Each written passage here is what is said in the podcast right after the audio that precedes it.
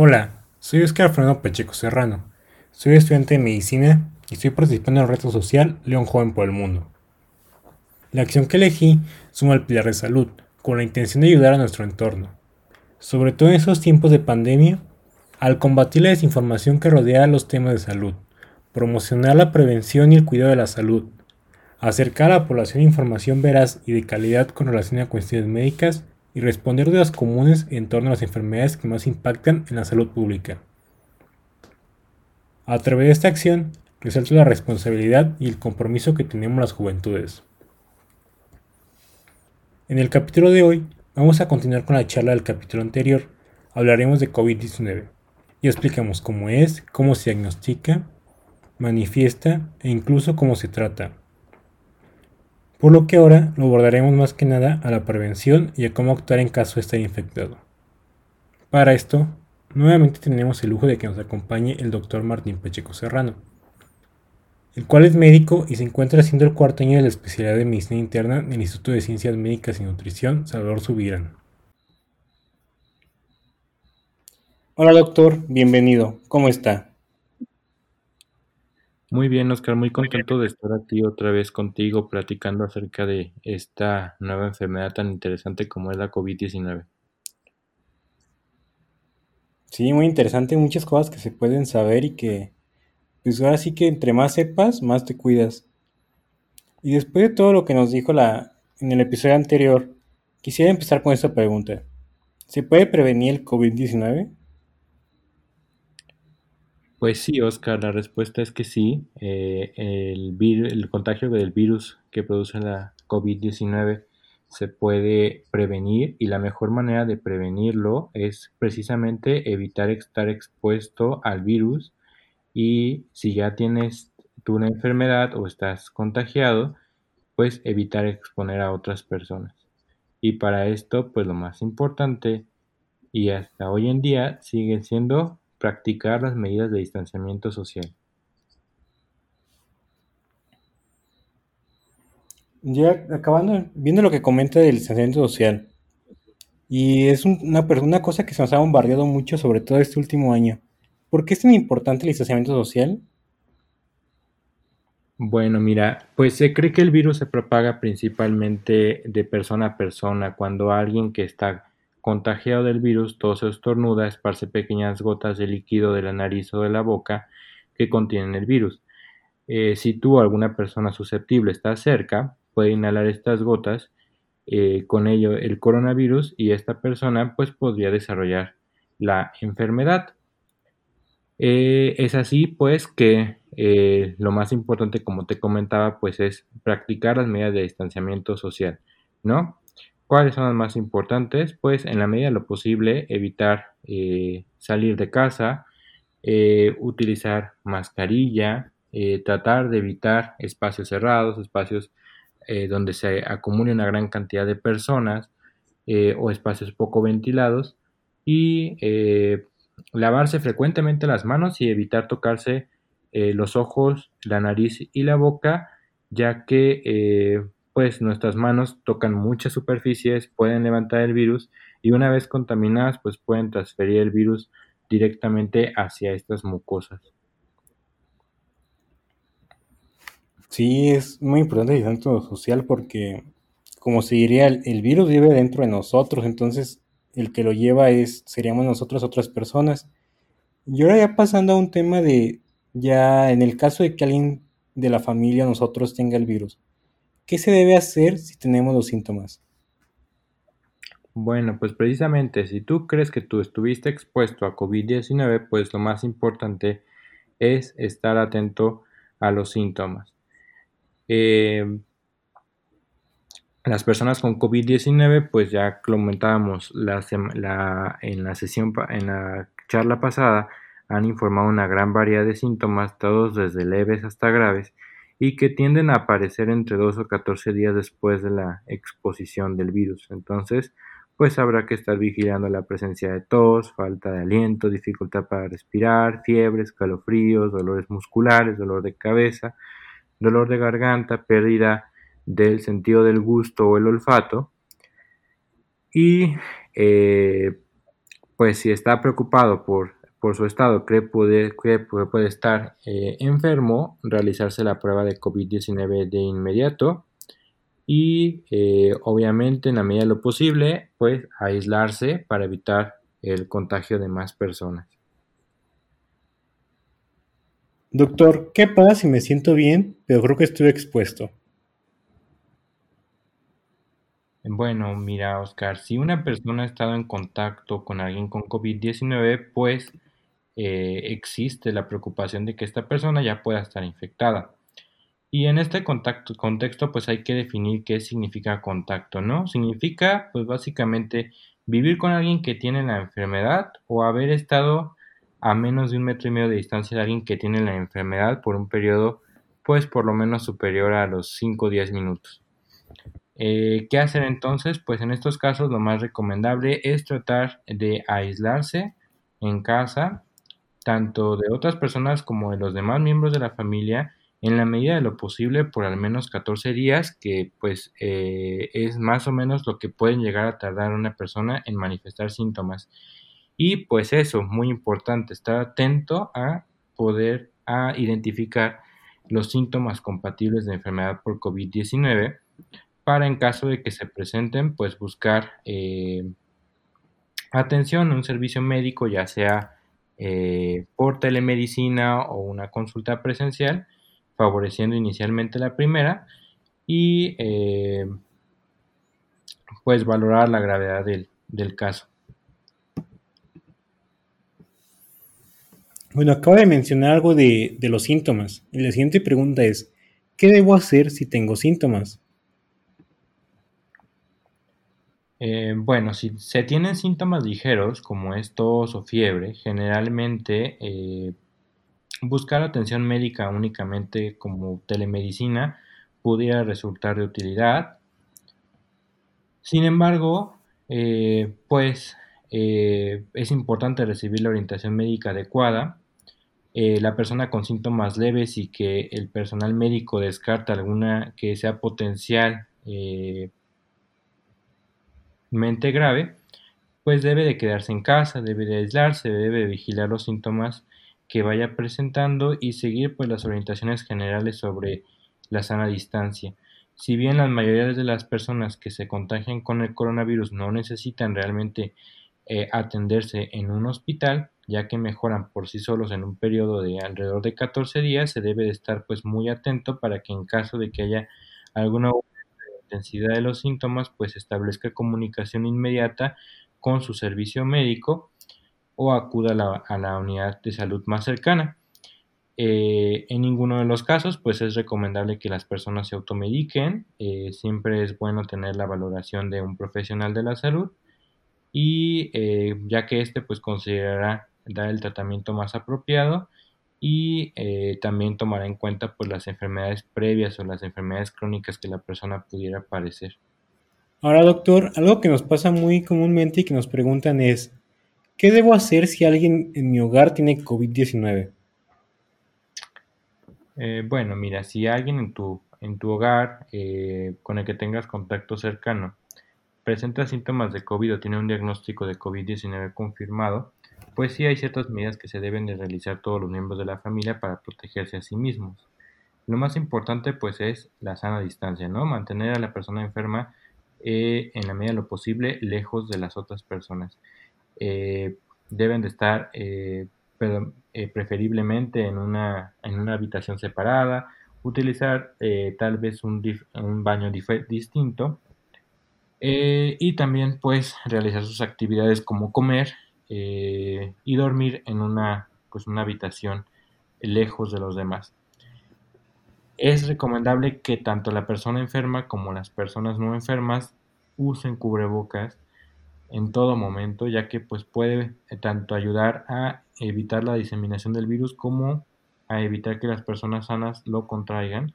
Se deben de lavar frecuentemente las manos porque pues eh, las manos al tocar diferentes superficies pueden contaminarse con el virus y llevarlo a nosotros y tratar de no tocarnos eh, ojos, nariz, o boca con las manos, ya que pues por esto mismo que comentábamos podemos llevar el virus infectante directamente a, nuestros, a nuestras mucosas e infectarnos, ¿no?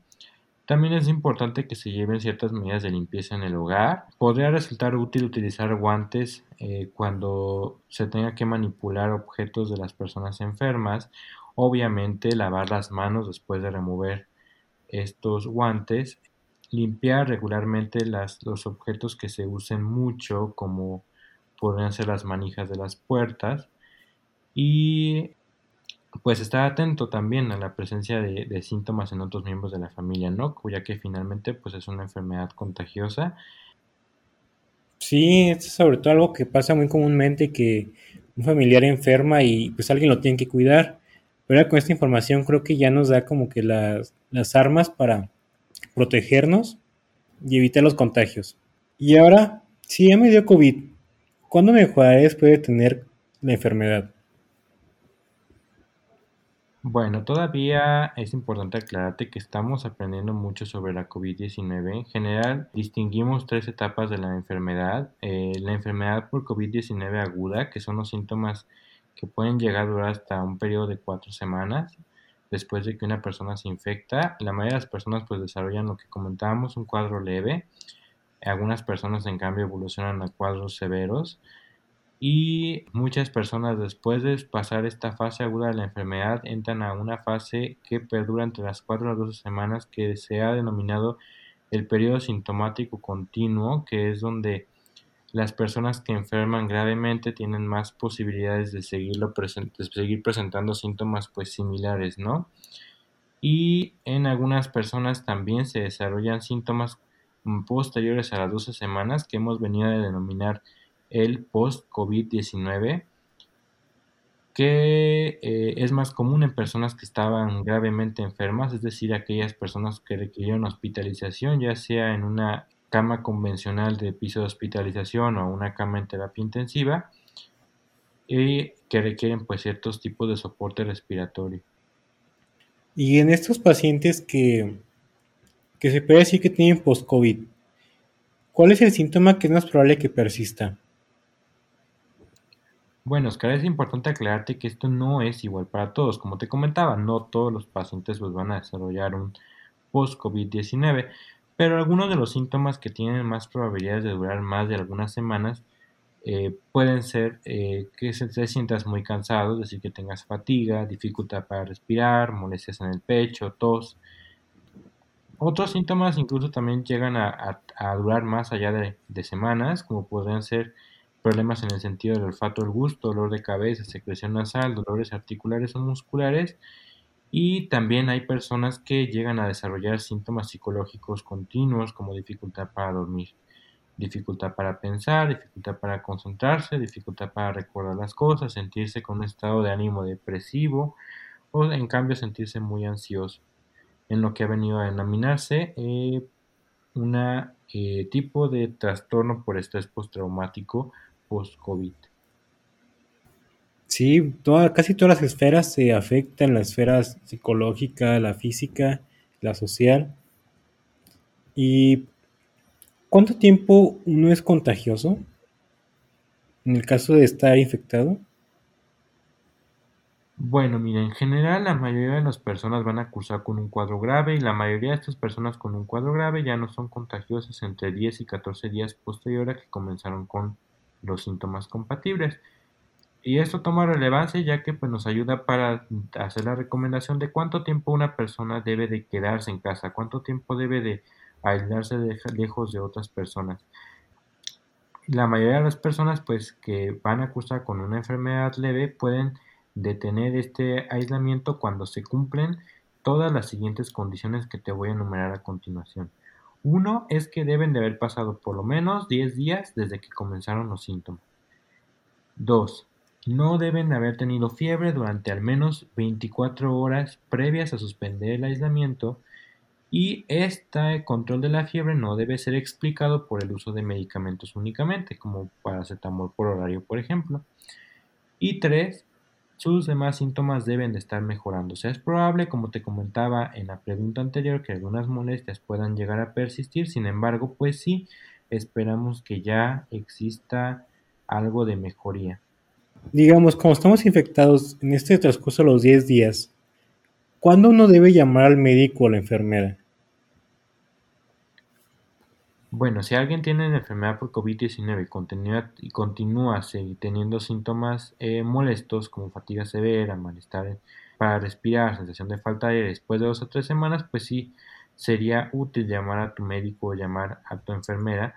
También, eh, si alguno de los síntomas evoluciona hacia, lo hacia peor o si presenta algún síntoma adicional, especialmente tener especial atención con la falta de aire, o la sensación de dolor en el pecho, ¿no? Que son síntomas que indican pues gravedad. Otra vez regresando sobre lo de los síntomas persistentes. ¿Hay alguna forma de evitarlos? Pues no, realmente no, Oscar, no sabemos a qué, qué personas van a desarrollar este tipo de síntomas. Hasta el día de hoy, pues la única medida tanto para tener COVID como para tener post-COVID, pues lo mejor es evitar contraer desde un inicio la enfermedad. Sí, este, ahora regresando sobre los síntomas persistentes, que me pareció un tema muy importante, sobre todo por la gran cantidad de personas que ya han pasado por la enfermedad. ¿Hay alguna forma de evitar los síntomas persistentes o de disminuirlos? Bueno, Oscar, la verdad es que no la hay. O sea, hasta el día de hoy la única forma de evitar tanto el COVID-19 como el post-COVID es pues evitar contraer el COVID en un inicio.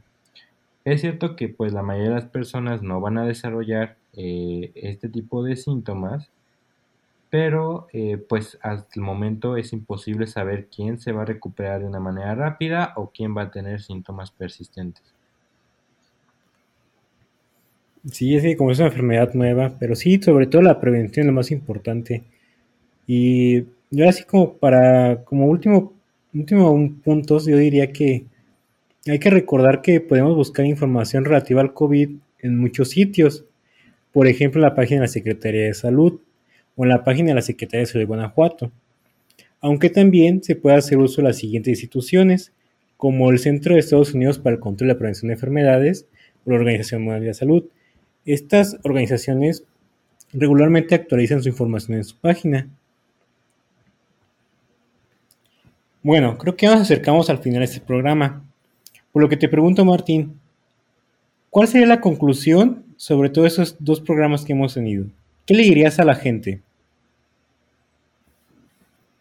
Bueno, este, pues yo creo que el mensaje más importante con el que todos nos vemos de, de quedar es que hasta el día de hoy, pues la mejor manera de prevenir la enfermedad continúa siendo pues limitar la exposición al virus que causa la COVID-19 y para eso pues es muy importante hacer hincapié en las medidas eh, que ya hemos comentado a través de estas charlas, ¿no? Las más importantes, te las vuelvo a comentar, mantener una distancia de dos metros entre las personas en la medida de lo posible, evitar, evitar las multitudes, los lugares en el interior que contengan poca ventilación, utilizar mascarilla, especialmente cuando sea difícil mantener el distanciamiento físico, lavarnos con frecuencia las manos y el jabón, tratar de que este lavado sea por lo menos de 20 segundos o en su defecto utilizar desinfectante para manos con base alcohol que contenga pues al menos un 60% de alcohol.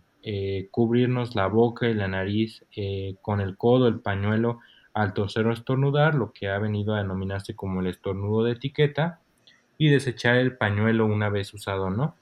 Evitar tocarnos los ojos, la nariz, la boca, y este, pues eh, si estar atento a la presencia de síntomas, si crees estar infectado o haber tenido contacto, eh, pues buscar atención médica y pues en la medida de lo posible permanecer en casa. Yo creo que sería lo más, lo más importante y más rescatable de esta charla, Oscar. Excelente mensaje, Martín. Nuevamente muy conciso en todos tus puntos y no podría estar más que de acuerdo con todo lo que nos has comentado. Bueno, hemos llegado al final del capítulo. Nuevamente, muchas gracias Martín por atender nuevamente la llamada. Es un gusto que nos acompañes en otra emisión y que nos sigas compartiendo tus conocimientos. Un agradecimiento a todos los que nos escuchan y espero haya sido de su agrado nos continúen reproduciendo. Recuerden que estamos en YouTube y en Spotify. Síganos en nuestras redes sociales. Me despido, no sin antes decirles que la pandemia sigue, que no debemos bajar la guardia y que debemos continuar con los cuidados que llevamos hasta el momento. Hasta la próxima.